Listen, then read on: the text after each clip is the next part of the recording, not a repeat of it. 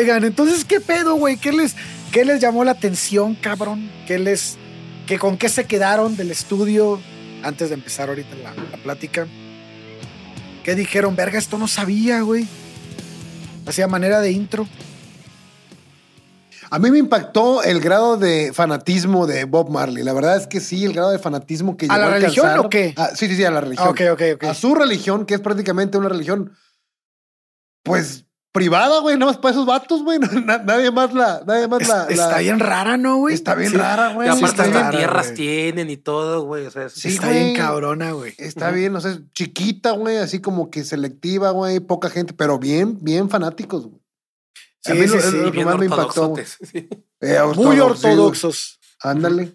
Exactamente. ortodoxos. Esa, esa es la A pesar de lo que parece que no, güey. O sea, tú ves a un Rastafari y dices, ay, güey, qué ortodoxo va a ser este cabrón. Que no se baña, güey, que trae rasta. No, no mames, güey. Todo lo hacen por una razón, No, no, cabrón. no, no se baña por religión. Por güey, algo. No, se- güey, güey. No, y si ves, y si ves los primeros discos de Bob Marley, incluso el de Catch a Fire, por ejemplo, la foto de Bob Marley no tiene rastas. Ah, tiene el pelo corto co- solamente. Corto, relativamente, sí. Bob corto. Marley, Bob Marley así era, tenía el pelo corto. Quien le quien introduce en Bob Marley esta idea del rastafarismo es el, pri- es el primo de, de Rita, que, des- que lo va a conocer después. Pero el güey este traía unas pinches ideas bien locas porque era casi un pastor el cabrón, güey. Ento- y cantaba bien chingón. De hecho, él canta con los Wailers. Ya. Y el güey, este, el güey le mete muchas ideas y ahorita vamos a platicar un poquito de eso porque sí es importante que aterricemos de dónde chingados viene esta idea de las rastas, esta idea de, del, del celasie o celasia o como le quieran decir, cabrón. O sea, es un cagadero. Porque además, a ver, público que nos escucha, ahorita los presento, pero quiero que entiendan algo con, el, con el- la historia del día de hoy y del, fi- del fin hace dos semanas. Este es un pedo encontrar información fidedigna porque hace un chingo de tiempo se nos murió el protagonista y todos andaban marihuanos todo el pinche día la verga. Entonces, para saber qué dijo quién, no, to- todos tienen versiones diferentes, güey. Todos dicen que estaban en... lo- y, lo- y el problema es que los tres dicen, sí, ahí estábamos todos. O sea, todos en el, en el mismo Están de acuerdo de que el otro güey estaba ahí, pero voy a dar mi En versión. lo único que están de acuerdo es que todos estaban ahí. Sí, y cabrón. todos dicen algo distinto, cabrón. O sea, todos andaban en un pinche viaje, güey. Este Pero va a ser eh, eh, el episodio favorito de, de nuestro gobierno, güey, porque todos tenemos otros datos, cabrón. todos tenemos otros datos, güey. Y bueno, pues después de esta pequeña introducción, muy buenos días, tardes, noches, no sé a qué hora nos estén escuchando. Este es su podcast de historia de la música llamado Averiados. Y estamos en un jueves más. Primero que nada, disculpen por el jueves pasado, pero tuvimos un chingo de jale. Andaban de, andábamos de viaje, traíamos un cagadero, pero aquí estamos. Y este, y bueno, pues el día de hoy hablaremos la segunda parte de Bob Marley and the Wailers. Este, yo soy Alejandro Durán, Corsario. Este, y me acompañan mis queridísimos amigos Chubi y Coque. ¿Qué pedo? ¿Cómo están? Todo bastante bien. Emocionado con este capítulo. Me emocionó más al llegar aquí y empezar a compartir todas las ideas y todo lo, lo estudiado, porque se va a poner poca madre, güey. Va a ser, Sí, se me hace que aparte bueno. de que va a ser un capítulo que sí nos vamos a informar mucho, va a ser muy divertido, güey. Sí. La versión de quién traes tú. La versión de quién traes tú. Yo traigo la versión de Rita Marley, que, que, que se pone buena. Eh, al final les doy, les doy mi, mi- mi opinión de todo después de leer el libro, de, de lo que realmente pienso, pero se va a poner sabroso. Rita, Rita estuvo en un momento crucial con los Whalers y, y sufrió varias cosas, varios acosos sexuales de los que vamos a hablar hoy, para que se queden, porque se va a poner bien picosa la cosa, estuvo bien denso. Y hay, y hay este, no, no picosa en ese sentido, Chuy. No, es que fue una, güey. eh, güey, rimaste bonito. Picosa, Picosa de chisme, güey. De chisme, güey. Pero porque tenemos las versiones de, de las mujeres que estaban en el grupo y de los hombres y de Rita. Pero bueno, Coque, ¿cómo estás, cabrón? Muy bien, mil disculpas por la semana pasada, pero sí tuve que No salir de nada. viaje, tuve que hacer ahí unas. Tuve que ganarme el pan. Una vez a la semana viajo y tengo que ganarme el pan. Ya los demás días está toda madre. No pasa Mala nada. Entonces, costumbre de comer que ya- tienes, ya- Sí, ya sé, cabrón. Y ya estamos de regreso, afortunadamente. Y listos, pues les traigo unos pinches datos inútiles bien chingones. Ah, La huevo. verdad es que me encanta investigar datos inútiles. Tampoco sé si son fidedignos, pero están muy chingones. Eso los No, hace más no. inútiles, güey. Son- los más inútiles, güey. Son fidedignos desde el punto de que es la versión de realidad de algún cabrón. De algún cabrón que- Sí, sí, sí. Sí, Alguien entonces- así lo vivió. Entre Así marihuanos y egos musicales, puta madre, Ah. güey. No sé dónde vamos a parar, güey. Sí, Pero están bueno, muy chingones. Yo, yo, pues como ya les había comentado, me tocó el libro de Roger Stephens. eh, un libro que una vez más se lo recomiendo ampliamente porque trae las versiones de varias personas que vivieron en esa época y ahí te das cuenta de cómo se van tirando uno y otro de que pues todo mundo quiere ser el, el protagonista de la historia, ¿no? Eh, en español se llama Tanto que contar, la historia oral de Bob Marley. Eh, en inglés, pues como su canción, So Much Things to Say. Este, búsquenlo, está muy chingón. La verdad es que las entrevistas vienen, viene a manera de entrevista, así que como parrafitos así de lo que dijo este güey, lo que dijo el otro. Y mucha gente de aquí ya murió. Entonces está con madre, güey, porque. Podemos decir que sí es cierto y no nos van a refutar. Sí, sí, nada. sí, no nos van a decir nada. No va a haber un solo güey que nos diga que no. No va a haber una sola demanda al podcast, güey. Pero está chingón porque es como, como el libro de Hendrix de Charles Cross. Sí, sí, es Charles Cross. Este, él, él, ¿te acuerdas que decía, no mames, güey, yo venía escribiendo el libro, entrevistaba a raza y se me iba muriendo, güey. O sea, conforme pasaba, pasaba el año y dije, no mames, qué bueno que entrevisté a este cabrón, así se le murió. Y este güey le pasó lo mismo. O sea, tiene muchos, muchas entrevistas con personas que alcanzó a hablar con ellas y pues se fundieron durante opor- antes qué de... oportuno momento de marketing para su libro, güey. Sí. Ya está, ya lo- lo- a quienes entrevisté ya se murieron, ya no pueden decir otra Sí, sí. cosa en otro lugar, güey. Y, no le pueden dar entrevista a otro autor, güey. Qué, qué oportuno Sí. momento, güey. Sí. Qué bueno, porque muy probablemente le contarían otra otra cosa a la vez. Para cómo está el pedo. Pues bueno, llegamos al estudio One. Bob Marley este, sigue siendo con los Wailers, que todavía no es Bob Marley and the Wailers, sino los Wailers, Ujú. siguen siendo un, este, un conjunto que va empezando, cabrón, que, que, que, el- que se están encontrando a sí mismos, que su sonido por ahí está muy primigenio, todavía no, no, este, no están bien ensamblados, al menos en lo que es un sonido particular, pero sí tocan chingón. Y terminan con, Cons- con Coxon Dodd. Coxon Dodd tiene uno de los estudios más importantes de Jamaica y él es el que, pues, de alguna manera les da apertura y los inicia en este pedo de la grabación. Aquí como productor Chubi, ¿encontraste algo de este güey? ¿Qué pedo con este güey? Me dicen que es una persona sumamente importante, fue una persona sumamente importante en Jamaica y que también era medio mamón. Así que Sí, Cuéntanos. creo que lo, lo- lo comenté un poco el episodio pasado, un poquito de Coxon, hablamos, que, que sí, realmente fue una persona bastante importante para el movimiento de- del reggae y de, de todo el género, que, bueno, todo el sonido que fueron sacando al final de Wailers. Eh, Coxon Dodd llegó a trabajar con mucha gente que, que estaban los Scatolites, estuvieron varias, varias personas que también Sí. mencionó Coque en el episodio pasado. Entonces, realmente él fue quien les da la oportunidad de estar ahí de, de entrada, que creo que es algo importante, eh, y de ahí se convierte en alguien como más que solamente un productor, en un mentor para ellos. De hecho, ayudó mucho a Bob de manera personal. En cierto punto, Bob vivió en Studio One, eh, gracias a que Coxon le- se lo permitió. Entonces, toda esta parte eh, fue algo importante y recordando un poquillo que lo que comentaba Rita, que Studio One se sentía más como como una familia, güey, como, como una hermandad y no era, no era un simple sello discográfico, güey, que nada más veían por el negocio y ya, ¿no? Ok. Fíjate que Alvin Patterson dice que, que Coxon al principio no confió en ellos, güey.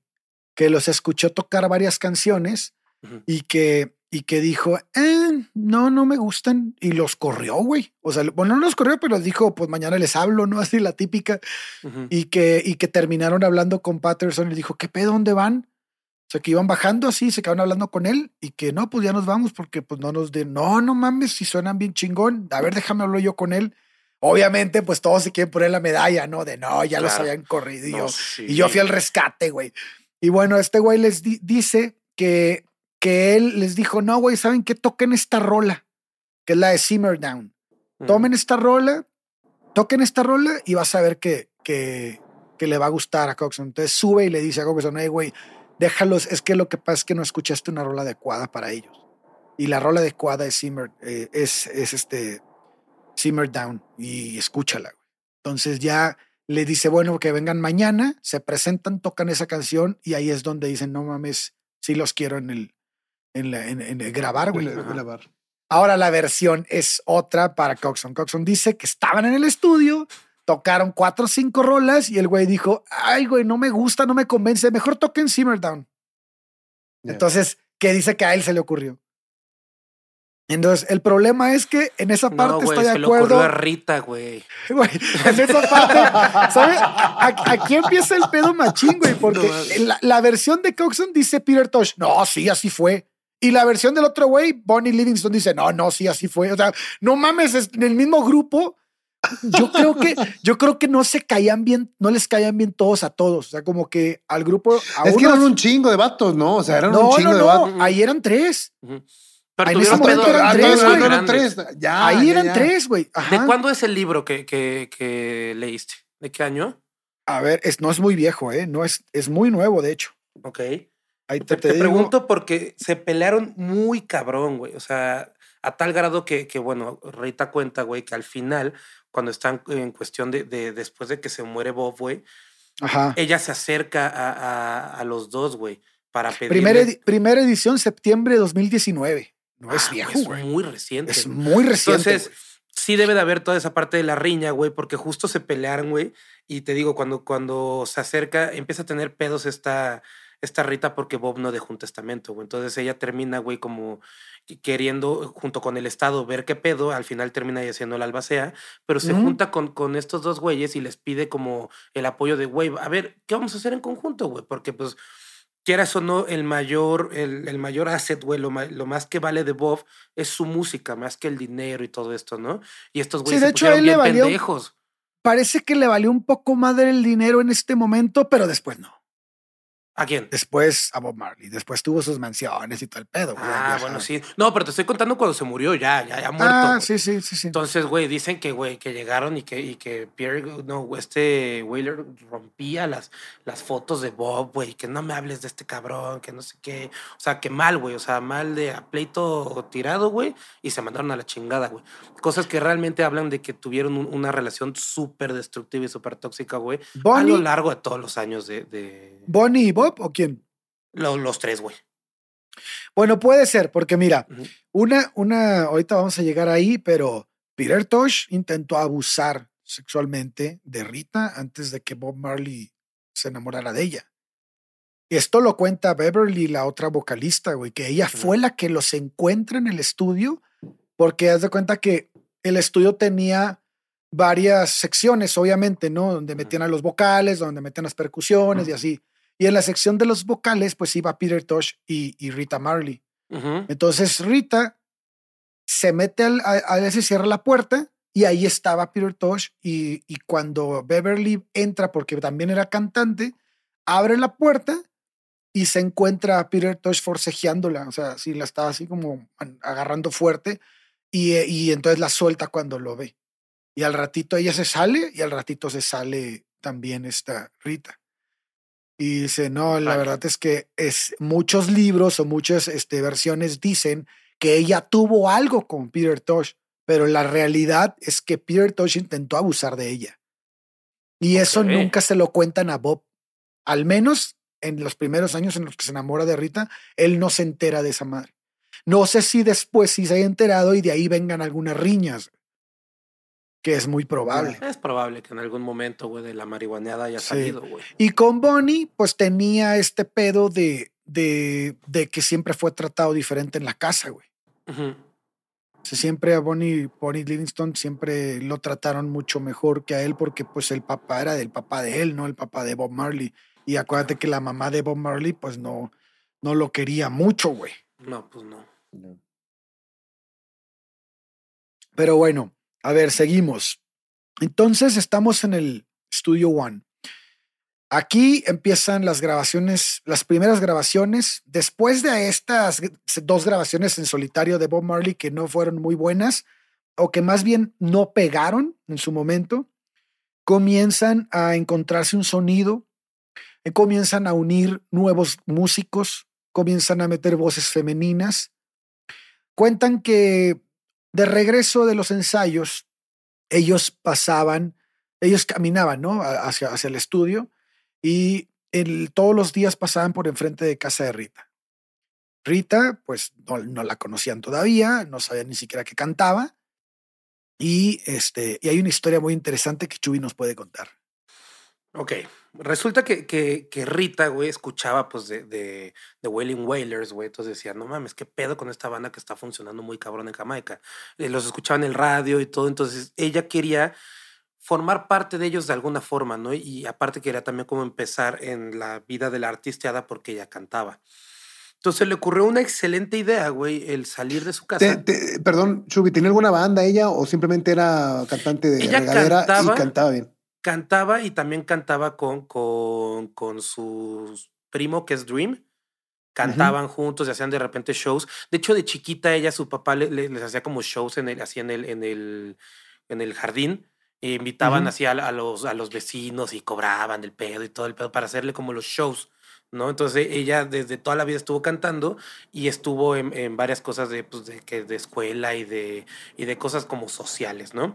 Y de ahí fue que, que ella, al, saberse cantar, salía afuera de su casa, güey. Salía afuera, güey. Salía de su casa, güey. Perdón. salía de su casa y porque sabía que, que, que, el camino hacia Studio One este, era pasar por su casa. Entonces e, ella, ella salía, se paraba y saludaba a los Whalers. Los Whalers pasaban y pues no la pelaban, güey, ¿no?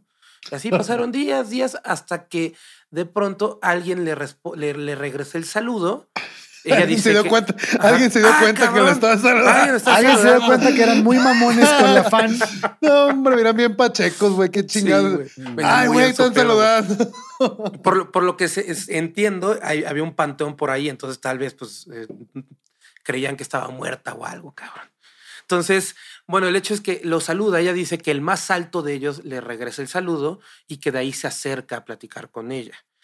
Eh, que se presenta como, como Peter McIntosh, eh, el cual pues, se le conoce como Peter Tosh, ¿no? Entonces, eh, se saludan y todo el rollo y de ahí pues ella le dice que ella también canta, que ella también sabe cantar y no sé qué, entonces le demuestra cómo canta. Y de ahí, ah, pues sí, cantas bien bonito, la chingada y demás, se van al estudio. Y otro día después ya se acercan, pero ahora sí se acercan los tres, güey. Entonces, acercándose los tres, pues no, que sí, que cantas, pues vente al estudio. Y fue que ahí que se la llevan con, con Coxon a, enseñarle cómo cantaba. Y de ahí es que le incluyen como corista a, la banda. Pero no, no es como un integrante más, al contrario, ella hace como su propio proyecto, que son The Soulets, que es, inicia con, con Dream, que es eh, su primo, eh, está ella y está una chava que se llama Marlene. Están ellas ellos tres y son los que cantan. Después cambian ya con, con todo el rollo de que empiezan a estar de tour y todo ese rollo. Dream sale y meten a otra chica porque aparte de Soulets daba a entender que eran tres mujeres. Okay. Entonces por eso quitan a Dream y ya meten a otra morra y ahora sí se quedan cantando al real, ¿no? Fueron cambiando muchas veces de integrantes, pero Rita siempre estuvo presente. Así es. Bueno, yo te voy a contar de eso la versión de Beverly Kelsey. Beverly Kelso era la, fue la fundadora también de los Wailers, la primera mujer que cantó con ellos y ella cuenta una historia un poco diferente, güey. Te la voy a leer, güey. Totalmente diferente. Te, la voy a leer porque creo que no, no, no debemos quitar una sola palabra de lo que dijo, güey. Dice, Rita tiene una historia vistosa, según la cual nos descubrió un día que nos seguía un montón de gente corriendo, gritando, Whalers, Whalers, Whalers. Y según ella, así supo de nosotros. Eso es mentira. A nosotros no nos seguía nadie por las calles. Nadie hacía eso. Por Trenchtown sobraban cantantes. Nadie nos iba con reverencias, ni mucho menos. Y eso de seguirnos, bueno, y tampoco nadie gritaba el nombre del grupo a nuestro paso. Nosotros éramos gente común y corriente y andábamos como unas personas normales y nos dirigíamos al estudio. En esa época, durante esas idas y venidas al estudio, es verdad que pasábamos por delante de la casa de Rita. Y ella solía estar en la puerta con su cría en brazos y nos saludaba con la mano, a Bob y a todos. Bob, Peter y Bonnie se tronchaban. Cuando veían a Rita nos hacía el saludo y Bob decía, decía cosas como, qué chica negra más callo. Y les oía decir, pero qué fea es. ¿A quién llama? Y Peter y Bonnie se unían a las burlas sin dejar de reír y alguno la trataba entonces de mona. Si eso, sí, eso le decían. Solían insultar así a la gente, y a mí eso me molestaba de veras. Nosotros solíamos pasar por allí, a veces en que a veces que veíamos a Rita por la tarde, ella estaba a la vista con la niña en brazos. Vuelve a repetir que la niña en brazos, y esto viene de lo que dice Rita en su libro, que Bob no sabía que tenía una hija. Ajá. Eh, como si nos estuviera esperando, yo la mayoría de las veces le devolví el saludo y luego ya comencé a pararme porque me sentía mal de, que, de verla saludarnos y que nadie hiciera nada. Así que empecé a saludarla y a hacerle cucamonas a la cría. así. Y este, y bueno, pues eh, ellos le decían, hey, tú, ¿para qué te quedas ahí atrás? ¿Qué quieres un hijo o qué? O sea, le decían, porque como que le, le decían, tienes ganas de tener bebés. Y entonces empezaban a burlar de ella. Y, seguían con las encerradas, ¿no? Con el castre a, la, Rita, obviamente a sus espaldas. Y una, eh, una y otra vez, hasta que una noche ya me planté y les contesté. Esa noche yo no fui corriendo detrás de ellos. Y entonces Rita me dijo que quería cantarme una canción. Y yo le pregunté, ¿cómo se titula? Ella me respondió, Opportunity. Y le dije, yo, yo puedo cantar una parte y tú otra. Y luego al final, cuando ya alcancé a los otros, les dije que ella quería cantar. Y cuando fui con Coxon, le comenté que tenía una amiga que quería cantar una canción. Él me preguntó por el título y le respondí. Pues no lo sé, pero me cantó una parte, le dije. Y entonces él me dijo, tráetela mañana mismo. Así es como Rita inicia en este, empieza a ir a Studio One y, pasa algo bien cagado, güey, porque ya ves que los Whalers ya tenían un poquito de rato ahí. Entonces Coxon les dice, oye, ¿sabes qué? Yo creo que como ustedes ya tienen rato y como ya tienen más bien, casi están ensamblados, ustedes, eh, tú, Bob Marley, deberías de ser como el padrino del grupo de ella. Y entonces empieza él a, a, dar clases, o no a dar clases, sino a darle seguimiento al grupo. Y es en este pinche proceso donde él le llama la atención a Rita. Termina enamorándose de, ella. De hecho, eso sí lo menciona Rita, que, que, justo Coxon lo puso a él como para, para enseñarle a ella y a Dream. Enseñarles como, pues, más, más cuestiones de música, cuestiones de canto y demás. Y sí, y justo como comentas, eh, en el libro Rita menciona que Bob no sabía que ella tenía una hija, güey. De hecho, menciona que un pues día en una sesión, eh, no recuerdo si era un ensayo o si era una grabación, estaban en el estudio eh, em, ella empezó a, se le empezó a salir la leche. Entonces que manchó la blusa. Entonces que, que, Bob ahí le, le, dijo, o sea, que la, vio y le dijo, ¿tienes un hijo? Y le dijo, sí, sí, tengo una hija, tengo una, una niña, este, que está en casa, que no sé qué, y ya, ¿no? Entonces que Bob le dice, oye, pero ¿por qué te quedas tan tarde a las sesiones? ¿Por qué haces tantos esfuerzos si te pudieras haber ido antes, si ya acabaste tu jal y demás?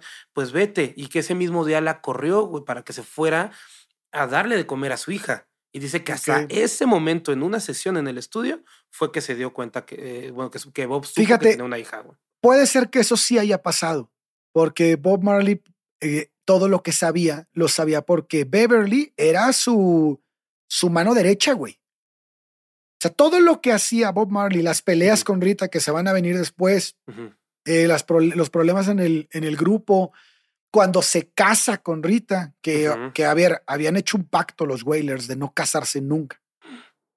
Y Bob Marley rompe ese pacto porque de la noche a, la mañana se casó. Y, y no invita a nadie, güey. No invita ni a Peter ni a Bonnie. Ellos se enteran porque en el estudio llega alguien y dice, no mames, el pinche Bob se está casando en la iglesia de aquí, güey. Y los totos, ¿cómo que se está casando, güey? Sí, sí, se está casando ahorita, güey, con, con la chava esa con la que canta. Y todos, no mames, qué pedo. O sea, la había embarazado. Entonces, él, él, fue y, habló con Beverly. Beverly dijo, güey, pues cásate, pues si quieres con ella, te gusta y la madre, pues vas, güey. Y los dos quieren, pues denle. Según Rita se casaron porque la mamá se lo quería llevar, o sea, la mamá de Bob se quería llevar a, a Bob a Estados Unidos. Sí se iba a ir a Delaware. Ajá. Sí, sí se iba a ir. se va, se va a Delaware a trabajar. Se va una- después, ajá. sí, sí. Sí, a la Chrysler creo que trabaja, ¿no? De hecho, cuando Sí. él se va, el que llega a cantar a los Wailers es el primo. El primo de, de, de Rita. Es el que hace la voz principal. Ok. Oye, pero debo serte sincero, Ale, me quedo Dime. con la versión de Shubi, ¿eh? ¿Por qué? Me A ver, quedo con la versión de Shubi. ¿Por qué? Porque Bob pasaba tan pacheco que a lo mejor ni cuenta se daba. Pero no es la versión de Bob Marley, ¿eh? Bueno, no, no, no. O sea, pero que no se dio cuenta que traía un niño en brazos. Iba tan pacheco el vato que no se, No, pero hasta hacían Pero bromas del niño, güey. no se daba cuenta del saludo. No, O sea, no, ¿cómo se pero hacían cuenta? bromas del morro, güey. Pero a ver, tiempo, tiempo, tiempo. En este momento Bob Marley no fuma mota. Bob Marley fuma mota cuando conoce al primo. El primo es el que los lo, pone, a- lo pone a fumar. Ah, ya. Sí, sí, sí. Iba bueno y sano. Era distraído el vato Sí, por todo. no, no era distraído, güey. Era, era cabrón el güey. Era culero, Siempre- era culero. Siempre fue cabronzón, siempre. Ya, y Peter ya. también. Y Bonnie muy probablemente Ya. también. Pero el, el- el- lo que ella cuenta es, para mí es más fidedigno lo de, lo de Beverly, porque Beverly tiene este contacto personal, güey, con los dos. Tanto, tanto habla con Rita como te cuenta. Y ese día yo hablé con Bob Marley. Bob Marley me dijo esto, esto y esto. Y yo le dije esto y esa. La relación con Bob Marley era como de soulmates, así de somos mejores amigos, ¿no? Que nunca tuvieron nada al parecer, pero que, pero todos se contaban, güey. Yo por eso comparto más la, la, versión de, de Beverly y, y sí se me así me cuadra que Bob Marley nunca le haya dicho eso a ella. O sea, que a Rita nunca le haya comentado que sabía, porque lo que sabía lo sabía por Beverly. Entonces se ha de haber hecho pendejo así como que, ah, no tenía, no, sabes, no mames que tienes un bebé. Así, ya sabían, güey. Y Pero aparte bueno, estaba yo- cantante, güey, tenía cantante gratis, güey, entonces. Aparte, no les no pagaban ni madres, güey. No Era, les pagaban nada, güey. Era por, por ex- exposure, güey. Es que en este momento todavía no hay dinero, güey. También hay que decir Sí. eso. O sea, es un grupo No, que va emergiendo, güey. Ni ellos ganaban nada, güey. Así es. Chubi, intenté darte la razón en algo, güey, pero pues me, me, me- me- me hackearon. Pues, ahora sí.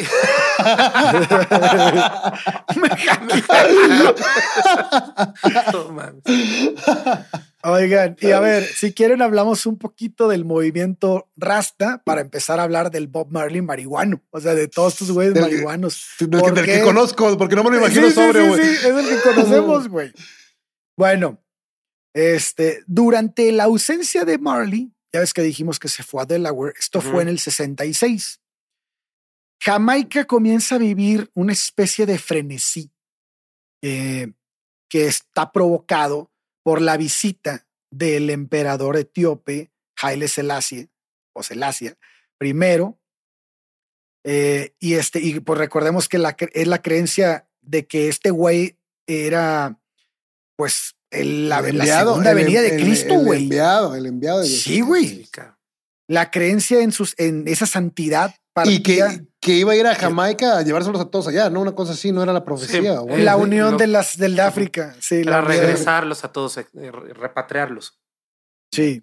Pues la creencia en su santidad partía de lecturas de la Biblia realizadas por los mismos jamaicanos. Eh, en algunos pasajes, según ellos, se hablaba de la segunda venida de Jesús. En esa ocasión, pues investido de, con, la, con la majestad de un rey de reyes, un señor de señores, o un león conquistador de las tribus de Judá cuando un miembro de la nobleza etíope llamado Ras Tafari, que significa primer creador, en amárico, fue coronado emperador en 1930, adoptó el título de rey de reyes, señor de señores y, bueno, pues ya el león conquistador de la tribu de Judá. Eh, se había bautizado además con un nuevo nombre, que era Haile Selassie, que significaba poder de la Trinidad. Cuando Italia invade Etiopía, en los periódicos jamaicanos aparecieron las fotos de unos guerreros con dreadlocks, que son las rastas, ¿no?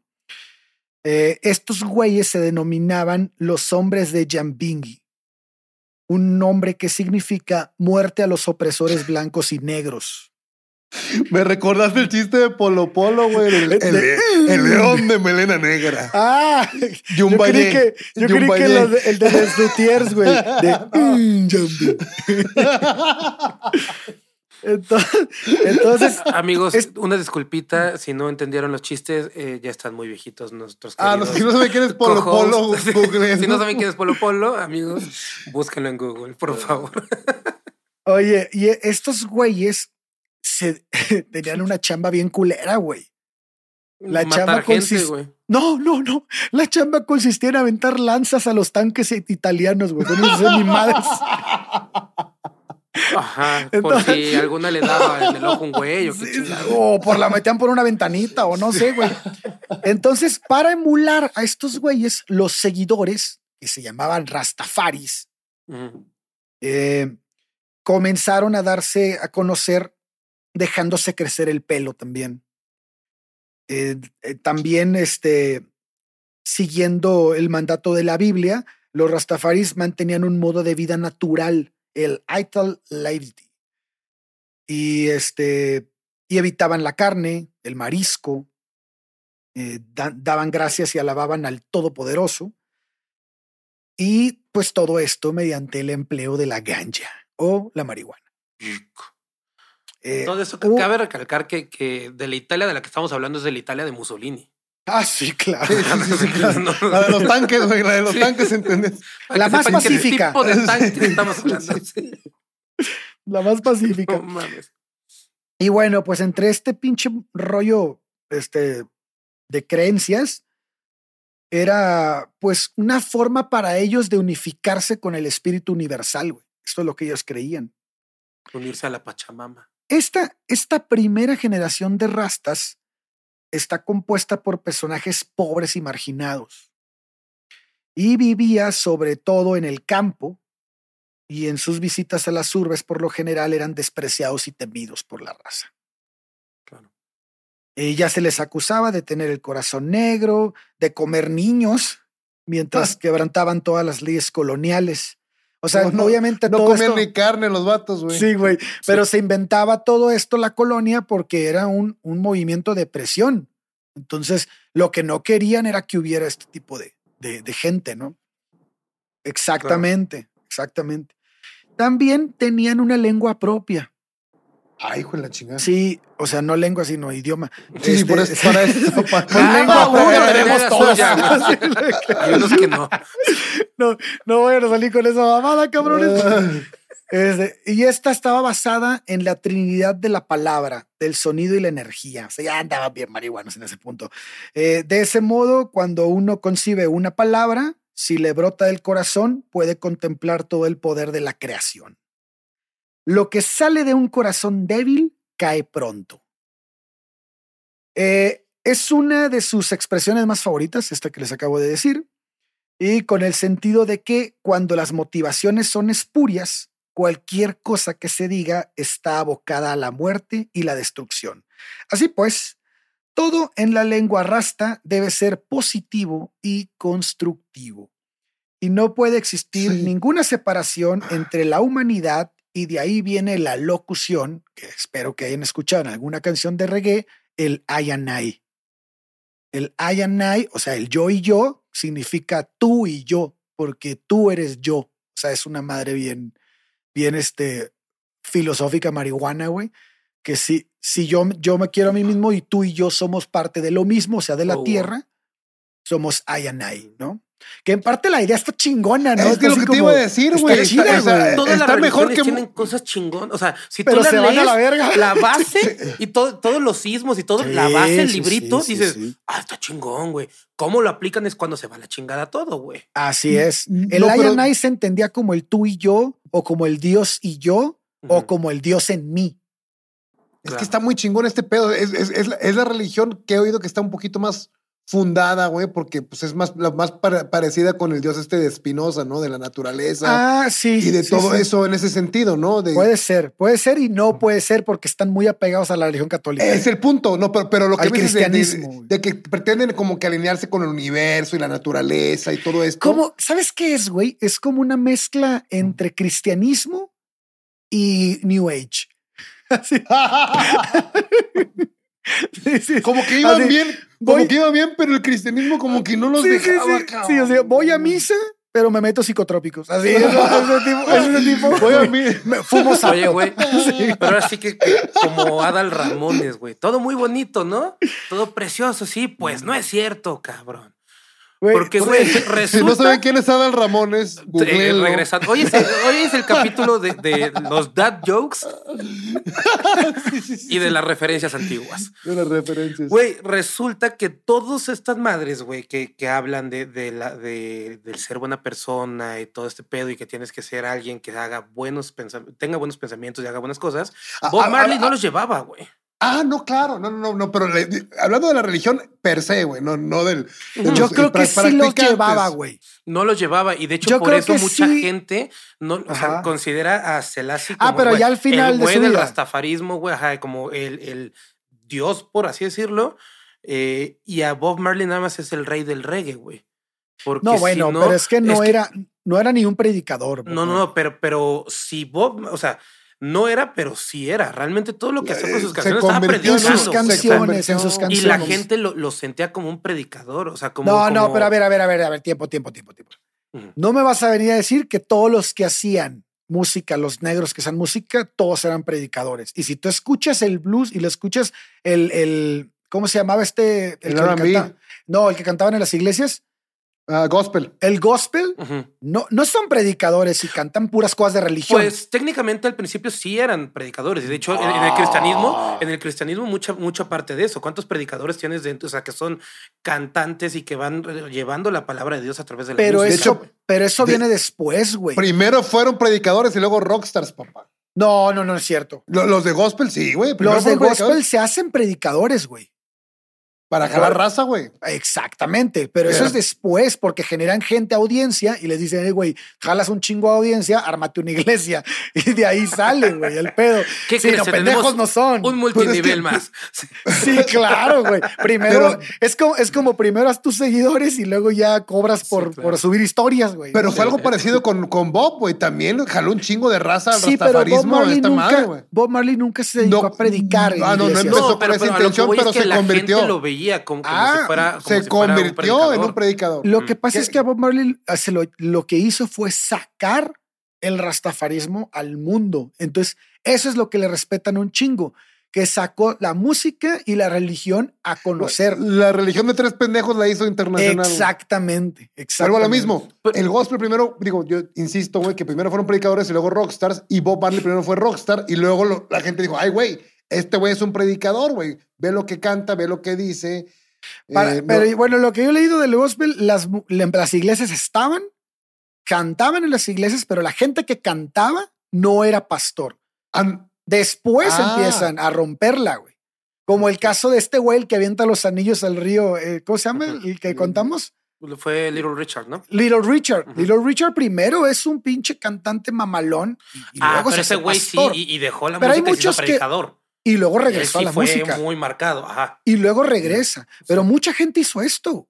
Sí, claro. Mucha gente lo hizo porque los que cantaban en las iglesias, los que eran, eran coros, eran coros gospel. Pues es No que también era yo el creo que les no era el que el, predicaba. el, el- güey, el ver cómo la gente estaba ahí, cabrón, y al hacerte predicador, pues vas a tener más poder sobre la gente. Para Pues, mí el o no les gospel- llamaba eso. El gospel es a la iglesia de los, de los negros, a la iglesia cristiana de los negros, Ujú. como el reggae al rastafarismo. ah, ya. Es lo Ok. mismo, güey. Bueno, la- al menos para mí me, me Una suena este herramienta modo. más. O- Claro, güey, claro. Sh- Shubi, ahorita que dices esa frase, güey, este, hay un, hay un documen- documental, perdón, en Netflix que habla de Woodstock 99, paréntesis, este, y cuando entrevistan a Jonathan Davis, digo que se vuelve un cagadero, pues, véanlo, se lo recomiendo bastante, se vuelve un cagadero Woodstock 99 y invitaron a pura pinche banda como Limp Bizkit, Korn y todo esto, y Jonathan Davis, el, el vocalista de Korn, dice, no hay droga, no hay forma, no hay cosa que te haga sentir lo que sientes cuando tienes a no sé cuántas, 120 mil personas o Sí, no sé claro. cuántas había ahí.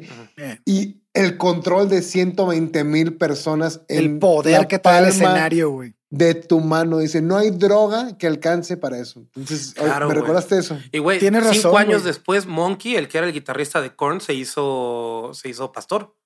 Se salió Ya, de la pa- banda pa- para convertirse en pastor, güey. Para seguir controlando raza. Yo escuché eso que dice Coque, yo lo he escuchado un montón de veces de artistas que dicen, Es no que mames, cabrón. el poder del público es... impre-". De hecho, Adictivo, Tú, claro. de claro. hecho, dicen que a veces sales tan cansado, no tanto de la tocada, sino del público, güey. Claro. Que salen agotados de esa madre. Bueno, es que sí eh, es otro pedo, güey. debe ser una... Bueno, nunca lo he visto, pero debe ser una mamada, güey. Yo llegué a tocar, no era mi público, pero era el público de, de, de Hash. Yo llegué a tocar con la artista que abría y por un mame de que un güey se subió a hablarle al exnovio y la exnovia estaba ahí, todos estaban gritando porque se dieron cuenta que la exnovia estaba ahí, güey. Pero entonces, güey, va, pinche grito en un foro de, de una feria de pueblo, pero una gritadera, güey. Mi piel así estaba así, chinita, chinita, chinita. Y no estaban gritando la canción, güey. No estaban coreando ni haciendo lo que hacíamos nosotros. Estaban gritando por el mame del momento. Y, Sí. güey, de verdad, yo creo que es de las cosas más cabronas que he sentido en mi vida, Sí, debe ser cabrón. güey. Bueno, pues entonces estamos con el Ayanay, ya nos fuimos a la chingada, pero regresamos. este, entonces, eh, eh, sí, güey. Por ese eh, este es el motivo por el cual no existen plurales en la, en la lengua de los rasta. Eh, para subrayar esa unidad eh, desde el hay, ¿no? Del una persona. ¿Tienes más o menos todo. ahí la mezcla de qué idiomas fueron los, el lenguaje rasta? ¿Es algo completamente nuevo o es algo ahí, una mezcla de inglés con No, sin, pues debe sin ser di- plurales? debe ser sin dialectos plurales. africanos Sin y chingo de mamadas Agarraron un poquito de Tolkien, un poquito de. de elfo antiguo. y, y esos güeyes, esos güeyes no acuden a la university. Acuden a la university. ah, porque no es ¿Eh? Ah, Chéquense esa mamada, güey. Ah. Tampoco visitan las librerías. No es library, es trueberry. Porque lie es mentira. Claro. Ah, oye, programación neurolingüística, güey. Está bien mamón, güey. es la religión de los millennials, güey. Es, es la práctica de los millennials. Estos güeyes, lo que es este vibrar con el universo, güey. El hablar positivo, güey. Y todo ese pedo. Es lo que está de moda ahorita, güey. Güey, ¿para qué Es- se los dijimos? Ahora lo van a estar usando todo el Sí, tiempo. es una mamada, güey. Güey. Además, a la Trueberry. A A la, la Trueberry. Trueberry. Vamos, güey. A la, a trubrería en A español. la, a la, true- a la verdad, a la verdadería. La verdadería. Los verduleros van a encabronar, Oye. pero bueno. Eh, además dicen que el Sion eh, se puede alcanzar en la tierra, que no es necesario morir. No hay que morir para ver a Jesús. ¿Se acuerdan de la rola de Get Up, Stand Up? ¿Se acuerdan de esa canción muy famosa Stand de los Wailers? your rights. Exacto. Dice, we know and we understand Almighty God is a living man. O sea, está, eh, está en nuestro conocimiento y en nuestra comprensión que Dios Todopoderoso es un hombre vivo. Esos güeyes están diciendo que Ay, para ellos el cielo, por eso el cielo, para ellos, este... Estaba en prácticamente Etiopía. Se vive aquí. Pues en prácticamente, güey. Prácticamente. No, y después, güey. De todos los les lugares del mundo. un espacio de tierra para, para, para enterrarlos, güey. Hay un espacio en, en Etiopía que estuvo Ah, reservado sí. para, para enterrar a gente rasta, güey. Ah, Mira. Que Selassie se los puso ahí. Oye, ¿no les vendía terrenos en el cielo como más? o en la luna. Estuvo así, yo creo. Bueno, yo ya creo que, Mussolini no no, es lo de dejó hacer tantas religiones, cosas cabrón. que quiso. Bueno, el tema de por qué les, por qué hablamos de esto es porque eh, los rastas comenzaron a, pues la idea más bien rasta comienza a meterse mucho en el hermano de Rita. Y entonces ¿Con el, hermano, no, el hermano, el ¿El hermano, hermano? de Rita, Ok. en el hermano, sí. Ujú. Este, el hermano estudiaba en la Universidad del Oeste. Universidad, güey, por y- favor. Sí, sí, perdón, pero es que yo no soy Hay, rasta. hay, hay niveles. La Hay university. La universidad. Sí, a la y- universidad. universidad. Y este, y el güey, este cabrón no se peinaba y empezó a tener, pues, ten- tenía estas ideas, güey. Dice, dice, dice Beverly, muy probablemente, dice Beverly, tengo el recuerdo de los sermones que les echaba sobre Babilonia y cosas así. Era un poco como un predicador. Y fue entonces cuando comenzaron a fumar con más frecuencia. Yo no diría que la ganja afectó a Bob.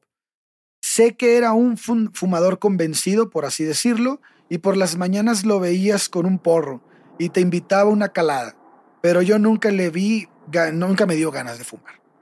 Bueno, Segrib Wesley dice que ellos empezaron a invitarlo a fumar, pero él nunca, nunca le llamó la atención, pero que él veía que empezaban como a, a fumar Oye, con más frecuencia, güey. Oye, pero, pero por osmosis te pega, ¿no? O sea, aunque no fumes tú. Ah, bueno, si estás en el cuarto, sí, te sombrerea, güey, te Te sombrerea. borregas, sí, te borregas, güey. Si, si en el Sí. Foro Sol, si en el Foro Sol. Eh, Sí, sí, no mames. La borregada de la del concierto es algo muy real.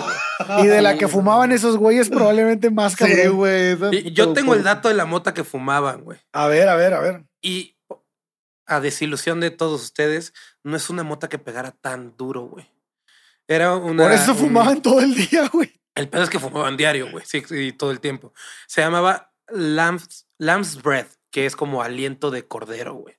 Pa' como chingados, pues obviamente bien religioso el pedo. Güey, ¿no? tiene el nombre bien marihuano, güey. Y, y marihuano y religioso, güey. Sí, sí, sí. El aliento. Pásame el, El aliento, aliento de del cordero. cordero. ¿Me puedes pasar el aliento de No cordero, seas por favor? mamón, güey. Eh, Eh, hueles esta- bien cabrón a cordero.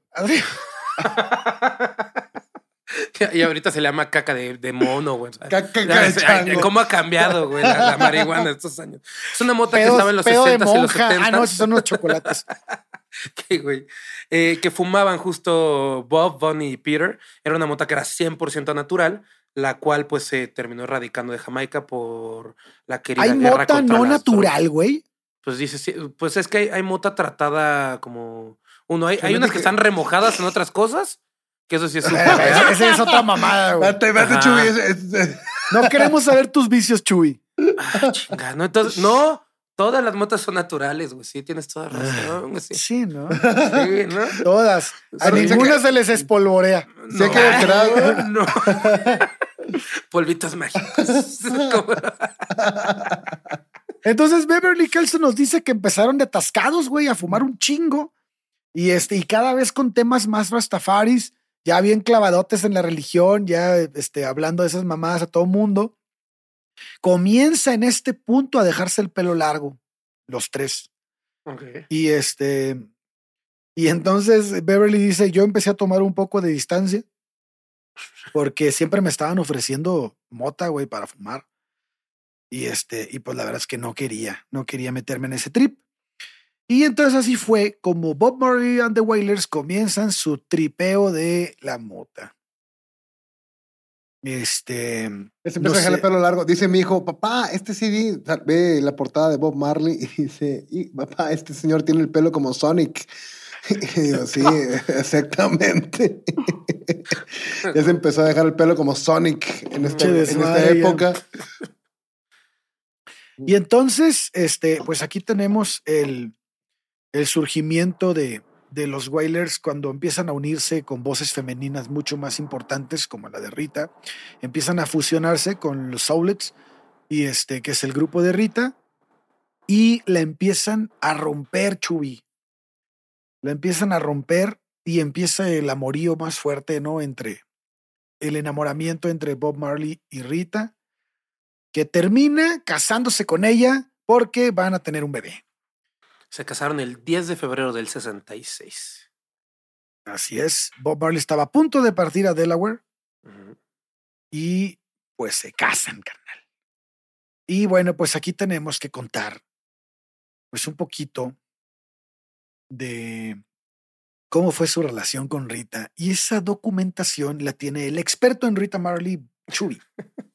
Hoy no soy experto musical, hoy soy experto en Rita. Experto en Rita. Pues mira, está bien raro y aquí ya voy a meter un poquito el comentario que tengo sobre el libro y sobre las palabras de Rita. Esta morra lo amaba muy cabrón, güey. Y lo ama, bueno, yo creo sigue, sigue viva y yo creo que a la actualidad lo sigue amando con tanta locura. Pero también siento que lo idolatraba mucho.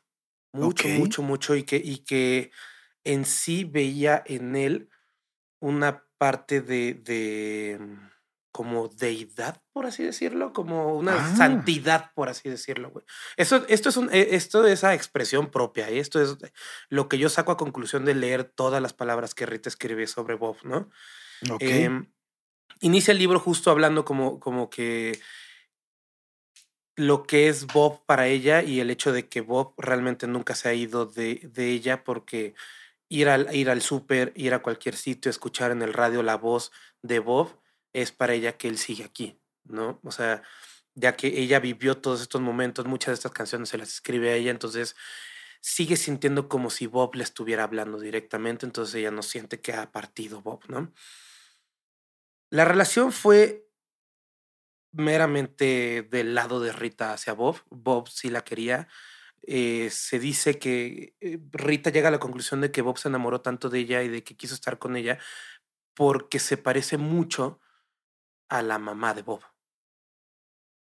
Tenía Ah, cierta semejanza a la mamá de Bob. Entonces, al encontrar una mujer, cuando su madre parte, encontrar una mujer que se parece y aparte ella está buscando lo mismo que él busca con el mismo ímpetu, pues siente Rita que eso fue lo que realmente hizo que se enamorara de ella, ¿no?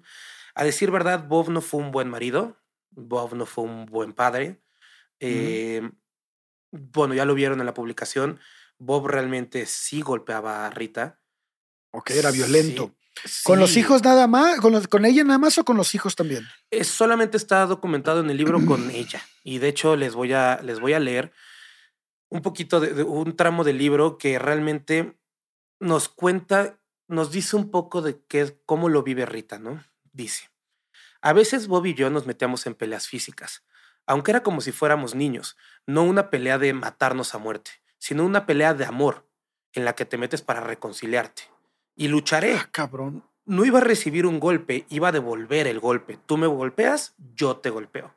Creo que Bob me respetaba por eso, pero aunque siempre era la, la primera en arañar, empezaba a llorar en un minuto. Y luego, como no le gustaba verme llorar, decía, oye, no es así como se supone que debemos vivir, lo siento. O le decía, tú me obligaste a hacerlo, y cosas de ese estilo. Eh, siempre se reconciliaban de antes, antes de que terminara la noche. Entonces, a lo que voy con esto es, es ella misma lo va defendiendo conforme va explicando que la golpeaba. Pero a ver, a ver, espérate. O sea, sí, sí entiendo que aquí el hombre, pues, generalmente, no siempre, pero generalmente tiene más fuerza que la mujer.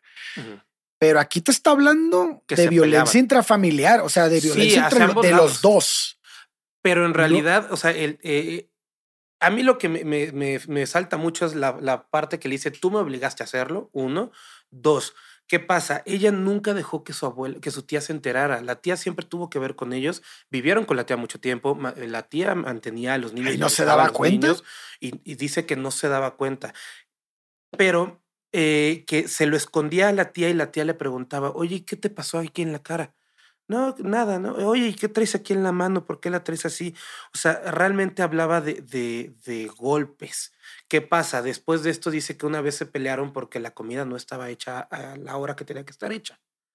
Entonces, realmente de estar peleando, o sea, de, de sí, de, de una violencia intrafamiliar, sí, pero muchas cosas vienen generadas. O sea, la razón es porque, porque Rita no hizo la comida a tiempo, pues, güey, o sea, no es porque, ay, nos pelamos porque te vi cogiendo con otro. Y tampoco siento que sea razón para pelear, pero bueno, o sea, lo que voy es, no había una razón en específico, sino simplemente una razón machista para. Bob.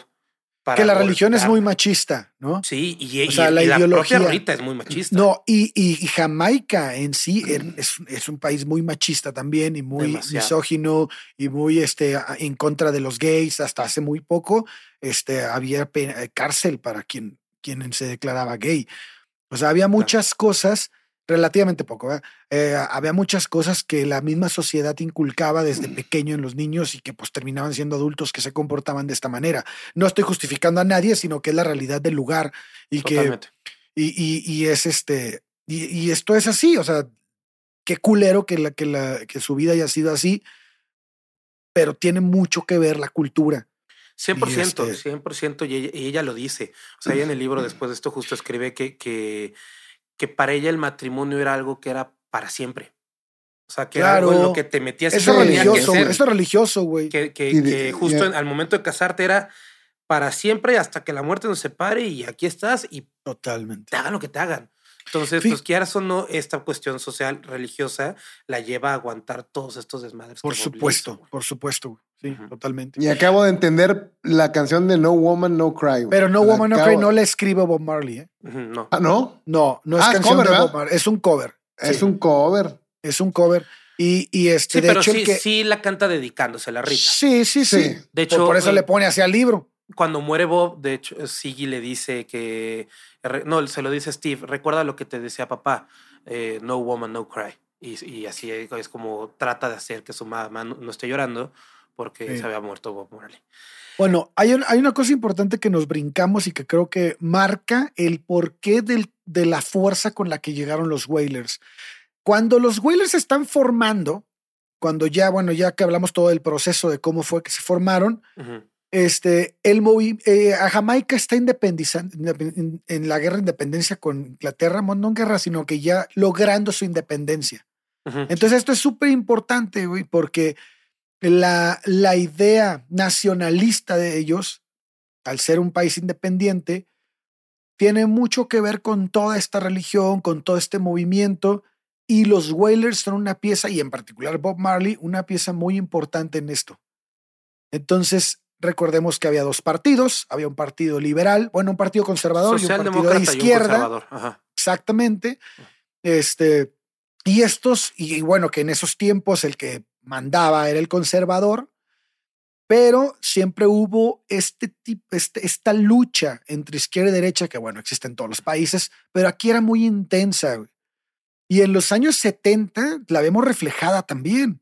Cuando ya los Wailers y Bob Marley eran ya unas pinches estrellas, Bob Marley se vuelve un este, pues un pacifista apolítico. Un pacifista que decía, "Ey, güey, a la mierda la polaca, todos somos hermanos con toda su ideología Rastafari. Y empieza a hacer este, este cerillito, güey, esta, esta pólvora de fuerza que va a llevar a la sociedad a, a- a unirse en este movimiento de fe Rastafari. Entonces, recordemos que Bob Marley decide participar en un concierto que fue gratuito. Hay videos de este concierto, si quieren verlos en YouTube, está muy bueno. Esto fue en el Parque de los Héroes Nacionales de Kingston, el 5 de diciembre del 76, y él lo que busca en ese concierto es promover la paz y la reconciliación nacional y todo este trip, ¿no?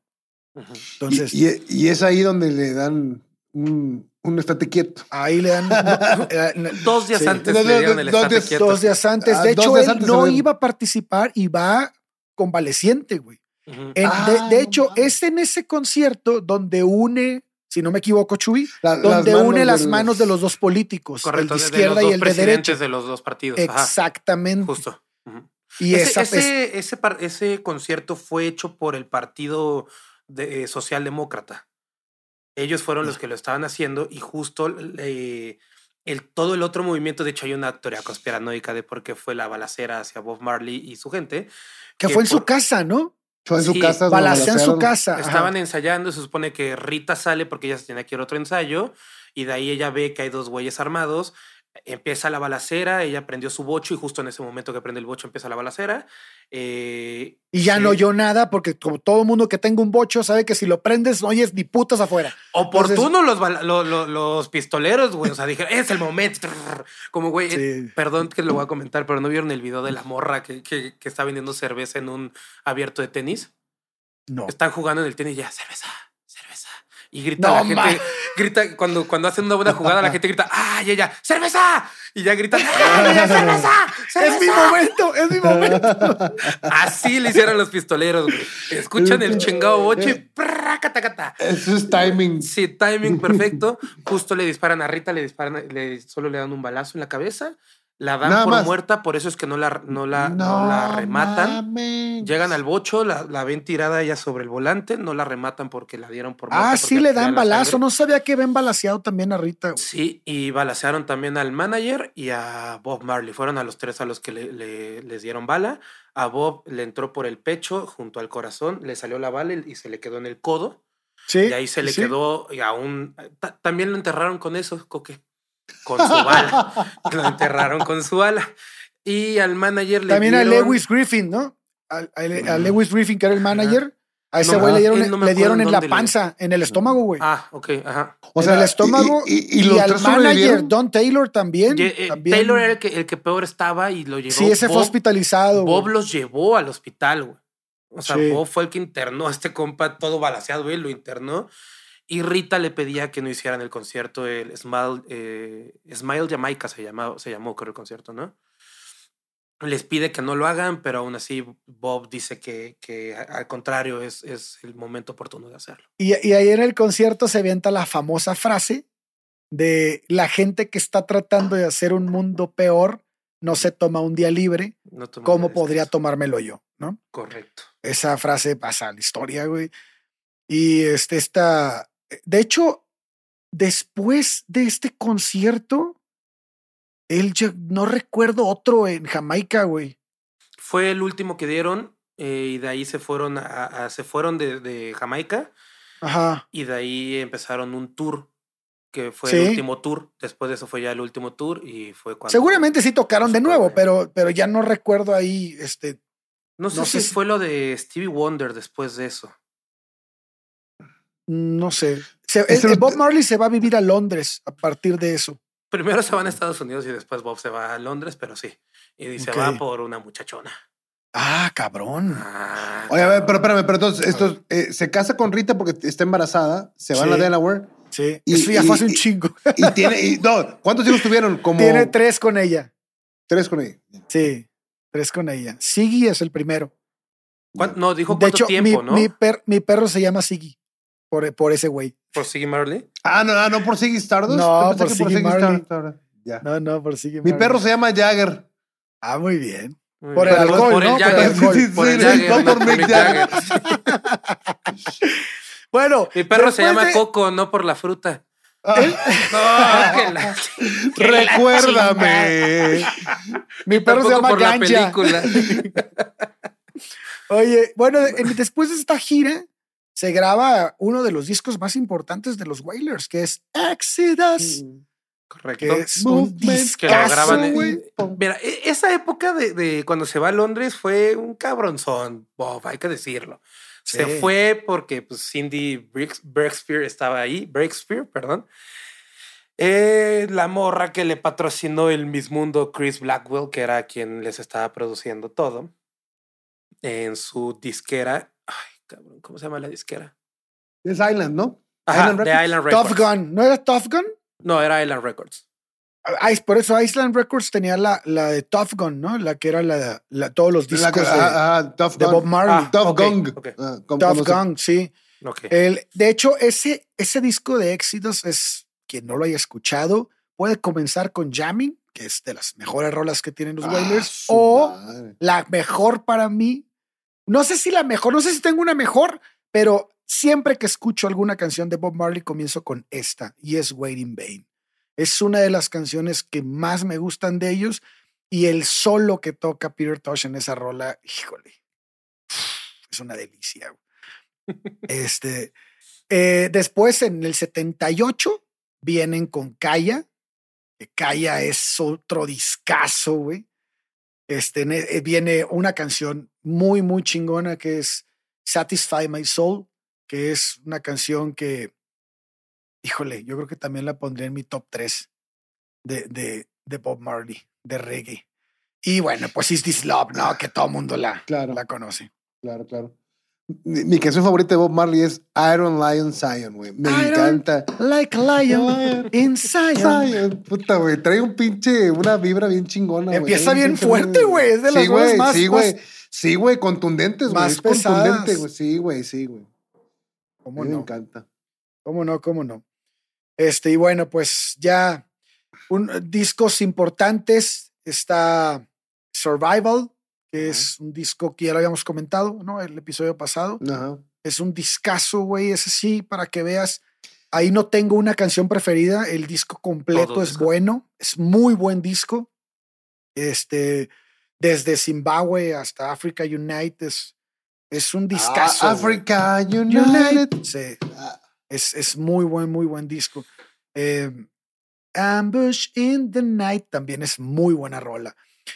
Bueno, y luego llegamos ya al Uprising. El, ¿Qué, qué, Coque? Dime, dime. No, no, no, es que dicen que hay un tour más, que es el tour del Sí, dedo. sí, ¿o sí. no? ¿Es el tour del dedo? No. ¿El tour del dedo? Sí, güey, el que ya se había dado cuenta. Es el último Sí. tour. El tour es el tour del dedo, el último. El, Ah. el tour de. Que seguro fue el tour que hicieron El después dedo de por el cáncer, ¿verdad? Qué pendejo, güey. Yo me imaginé, ¿cuál dedo, güey? El de la mano le hiciste así, güey. Yo dije, ese pinche dedo, ¿qué, güey? Hubiera le hecho con el hicieron? con el, pie, el tour del ¿A dedo. poco fue con el proctólogo? Ah, entonces fueron dos dedos. No, no, no. El de, el de dul- el de dulce por el de molde.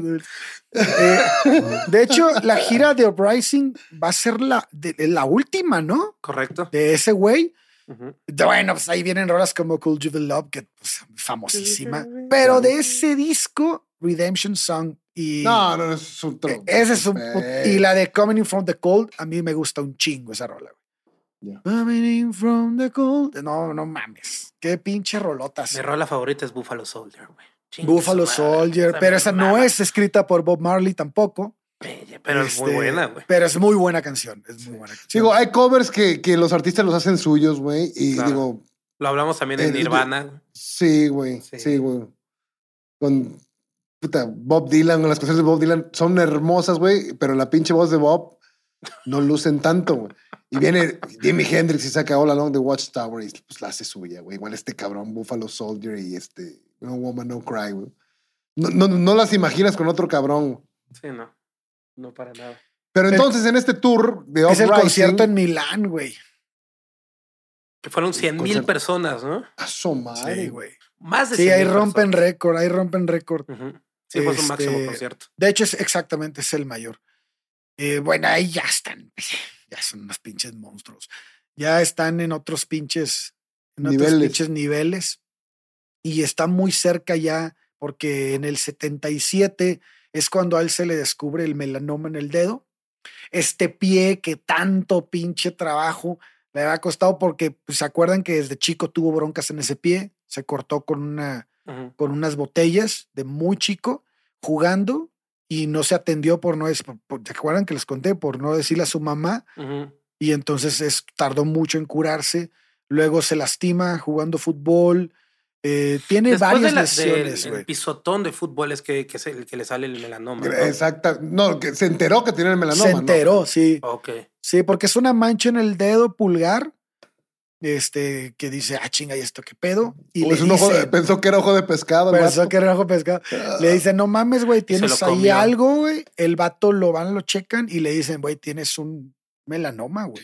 Aquí hay Es pedo". una enfermedad hablando- característica de los negros, ¿no? O sea, que realmente a la mayoría de los O negros- sea que tenía Pues no, o sea, o- hay- hay- o sea, hay mucha gente blanca que te padece de eso. El Yo leí que a muchos negros le daba. Ah, no sabía que le daba a muchos negros. No sabía que le daba mucho, pero sé que hay mucha gente que tiene este melanoma, güey. pero él- entonces tenía razón Bob, güey. Ves que no se consideraba mulato, sino que él se consideraba de raza negra. Correcto. Entonces, Ah, sí, sí, él sí se Él considera. se consideraba, entonces. Pero sí. no era completamente. En dado caso de que.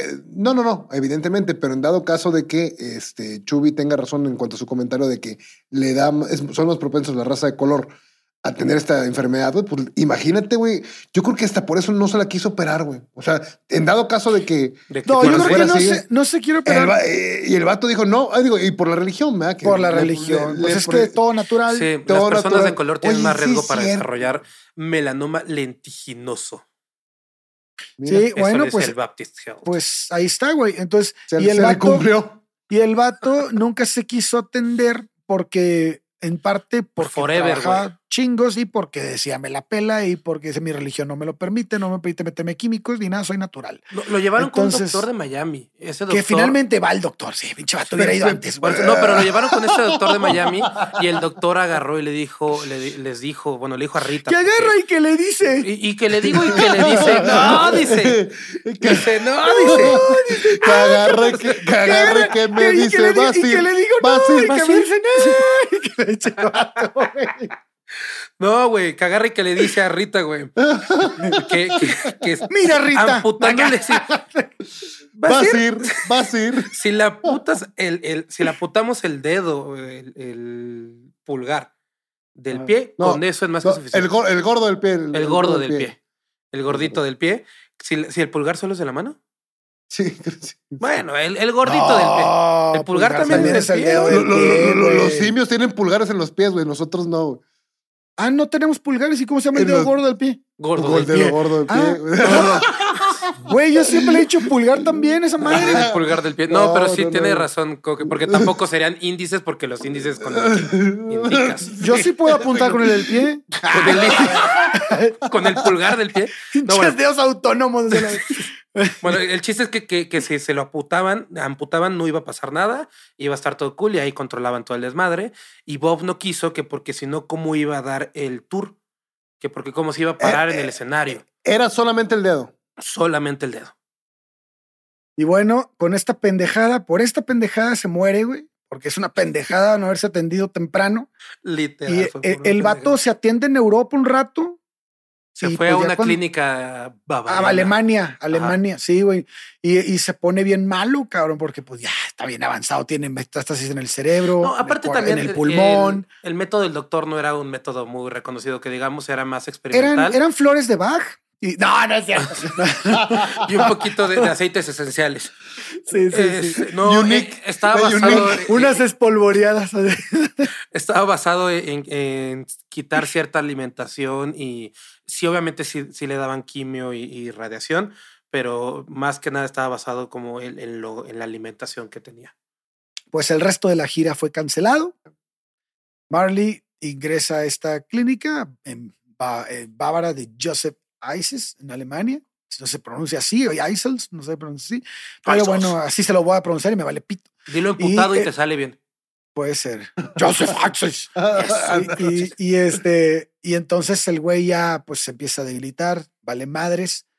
Y en el 81, me parece, ¿no? Sí, 81. En el 81, en febrero, febrero, Mayo del 81 es cuando. mayo del 80, el 11 de mayo, ¿no? Correcto. Del 81 se nos funde Bob Marley. Llegando a Jamaica, el güey se nos funde. Este, bueno, antes de eso tiene las No fue en últimas Jamaica. palabras. Sí, llega a Jamaica, ¿cómo no? Bueno, según Rita tiene otros datos. Ah, pinche Rita, a ver qué dice Rita. Se lo llevaron de Alemania a Miami. Y Sí, sí, pero después a Jamaica, y- ¿no? No, no, ella dice que ella voló con los restos a Jamaica.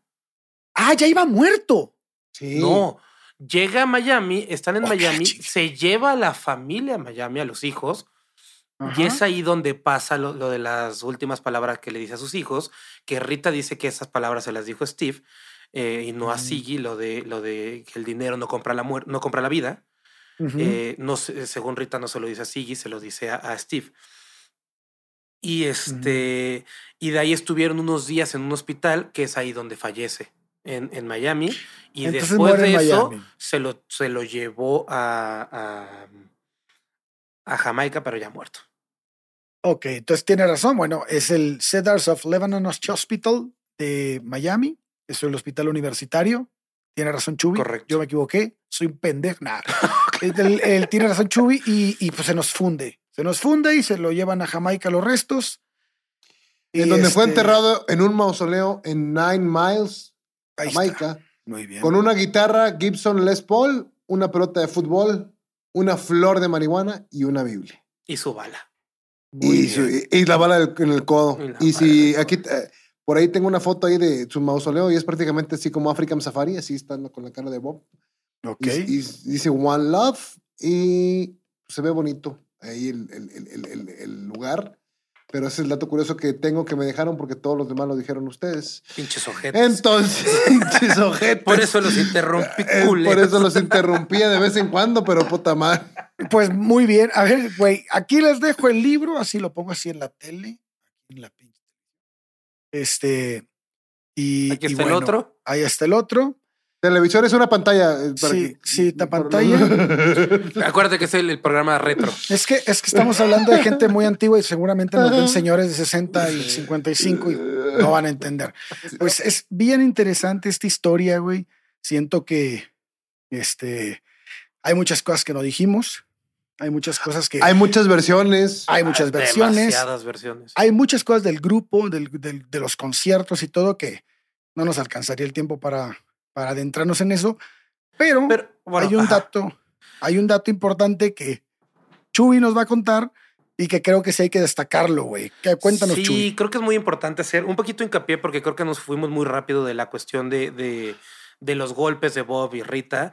O sea, creo que, que tal cual, eh, todas, o sea, hay muchas notas en internet que dicen, sí, su, así como casi casi, este es tu héroe, pues era un golpeador, violador, bla, bla, bla, bla, ¿no?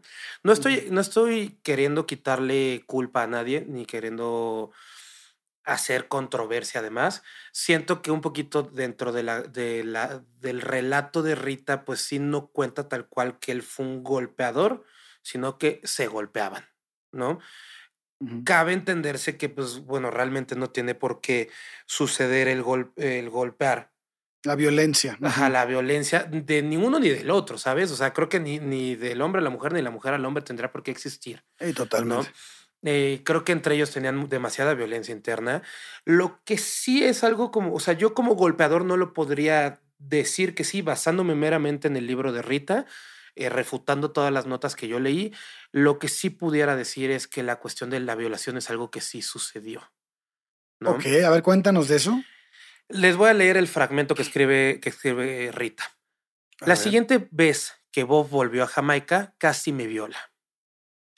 Porque aquí es donde había trazado la línea. No voy a tener sexo contigo. Pero él insistió, eres mi esposa y te deseo. Y así tuvimos sexo y creo que fue entonces cuando quedé embarazada de nuevo. Ok. Eh, ¿Qué pasa? Rita desde antes ya le había dicho a Bob que, que, ok, esa va a ser tu vida de desmadre, vas a estar con muchas mujeres, vas a estar cogiendo con quien tú quieras, chingón. Tú pasas, o sea, tú y yo ya somos familia porque tenemos hijos, porque estamos casados y demás, pero tú y yo no vamos a volver a tener sexo. A Bob le valió porque pues no estaba. Cuando regresa a. Jamaica y quiere, quiere tener sexo, pues prácticamente obliga a Rita a tener relaciones diciéndole, eres mi esposa y te chingas.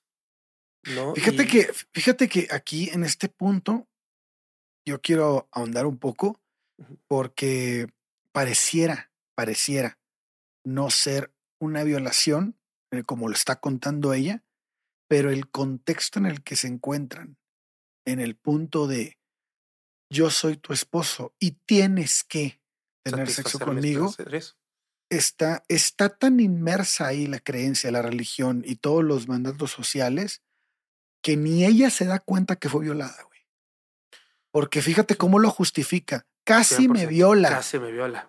Y no, sí fue, sí fue. fue una violación. Sí fue una violación, pero, pero que, que pareciera que dio su consentimiento, pero da su consentimiento por el, por la idea de, ah, si eres, si yo soy tu esposo o si somos pareja, tenemos que coger forzosamente, güey. Sí. No, y también Qué fuerte, güey. o sea, hay muchísimos casos en los que el hombre está intentando violar, la mujer dice no, no, no, no, y al final es como que, o sea, deja de forcejear y, y tienen la relación, pero eso no quiere decir que, que porque ella dejó de forcejear y porque pues permitió que sucediera ya sin una sin ninguna forma de defensa, quiere decir que no es una violación, o sea, eso no quiere decir que no es una violación. O sea, es una violación, punto Mm. final. Ella estaba diciendo que no, se le insistió, el güey, el güey le, le, le dio un, un dato para él, o sea, para él era algo que era un hecho y que tenía que ser cierto y así es, y pues en realidad termina siendo una violación, güey, que como bien dices, ella defiende que no fue, pero pues... ¿Cómo se llama este síndrome, no? En que la víctima justifica a su agresor. Sí, este, ¿el de Estocolmo? hay un- hay- no, no, ese es el del, No, el se enamora, secuestrado, ¿no? Ajá. Ajá. Sí, pero hay, hay, hay un, por ahí un tipo, un- una cosa ahí que sucede y que se para cuando, justifi- cuando justifica la víctima la agresión que, que recibe, es un, un síndrome, o tiene un- no recuerdo, pero es evidente que esta mujer estaba E- Eso es algo que este, siempre eso, pasó. ¿no? Ella, ella en- durante todo el libro está todo el tiempo. Explicando, justificando el por qué ella hacía las cosas y por qué permitía que sucediera. Igual el por qué permitió que estuviera con tantas mujeres, el por qué permitió que, que justo tuvieran esa relación de la cual termina embarazada. La mamá de Bob después de esto dice que ese hijo no es de Bob.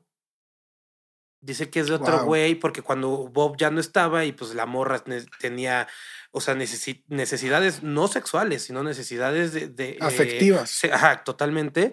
Se, se emparejó con un, con un vecino que era un futbolista y hacía más cosas. Este, y juran que es de él. Mm. Entonces, es, es un desmadre y como comentaba... Que es muy eh, fácil probarlo hoy en día, ¿no? Sí, totalmente. Digo, él ya no está vivo, pero pues, No, el, bueno. el- el otro güey tal vez sí. Tampoco creo que le convenga decir que no es su papá. Pues no, definitivamente. Pues toda la herencia, güey. Pero, pero, Sí, pero bueno, es, es, es un buen punto y creo que nos ayuda a aterrizar un poco o a ahondar un poco en la, en la ideología, güey, en la religión, en, en la fuerza de la creencia, como lo pasa en la religión católica, como pasa en muchas religiones. Finalmente, los mandatos que marca una religión terminan siendo los que manejan la vida de muchas personas al grado de volverlas víctimas con la manipulación de esa creencia. Entonces, es, ah, vuelvo, volvemos a- a- al tema ¿no? de- del rastafarismo. Finalmente, pareciera algo muy, muy padre que termina llevando a la gente a, a situaciones de este tipo. Sí, pues Pero algo bueno, que les pasó también todas, ¿no? con el, con el nacimiento del cuarto hijo. Eh, ellos estaban mal, o sea, en pobreza extrema y se embaraza del cuarto y pues no lo puede, o sea, no lo puede abortar porque la religión no lo permite. Cuando ella en realidad decía, es que no tenemos por qué tenerlo. Y tampoco creo que hayan podido usar preservativos, güey. Pues yo creo que no. No, pues hubieran O sea- tenido como 200 cabrón. No pues tuvo No, un pues es que tiene Bob 13, Marley. güey, pero con diferentes. Con la misma, pero con diferentes. Y yo, ¿cómo?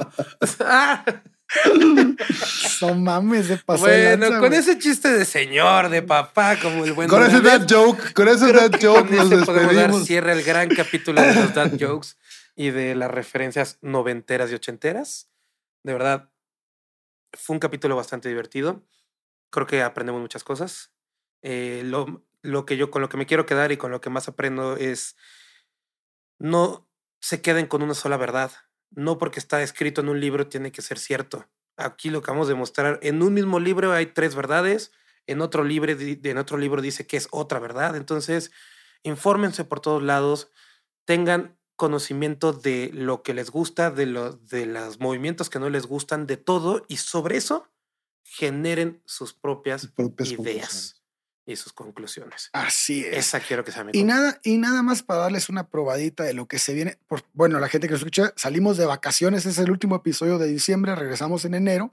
Y van a decir, estos y- pinches huevones. Todavía Sí, que no sí. tuvieron capítulo la semana pasada. Sí, bueno, van. va a estar, va a estar muy cabrón este, poder grabar este diciembre debido a que este, vamos a, a salir, va a estar este, familia, va a ser un desmadre. Y los dejo porque esto le va a dar mucho gusto a Coque.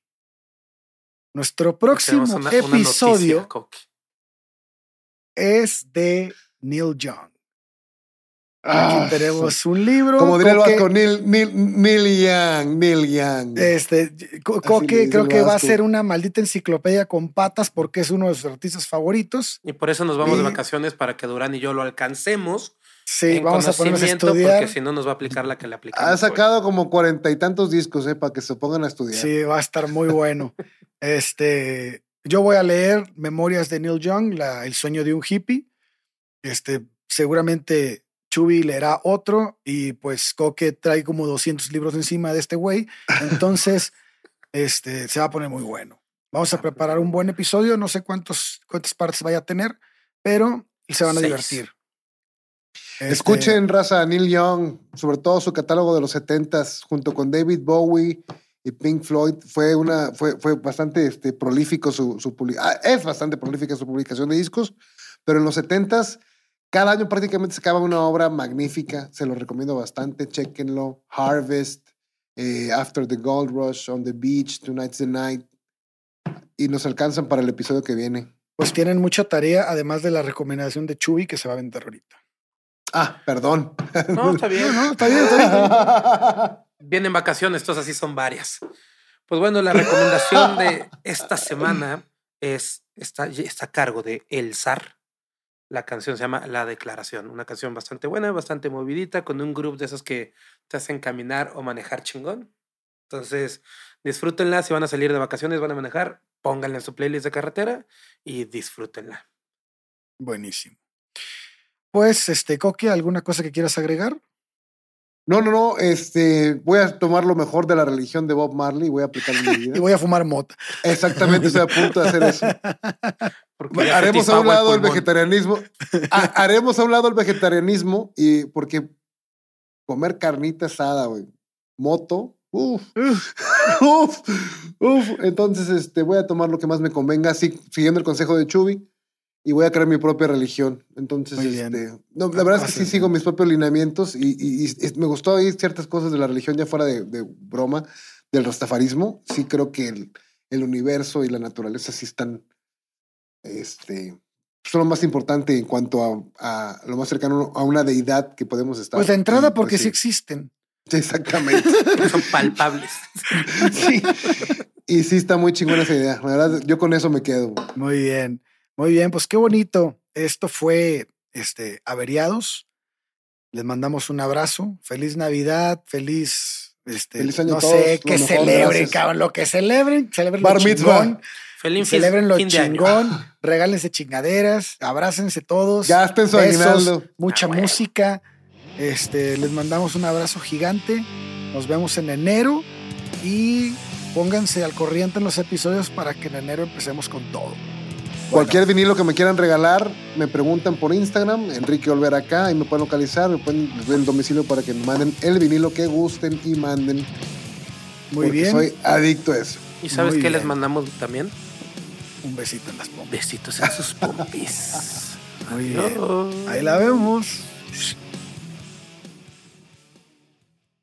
Hey, have you ever used Cheapo Air? For years, and I really like it. With Cheapo Air, you can book online, use their app, or even over the phone.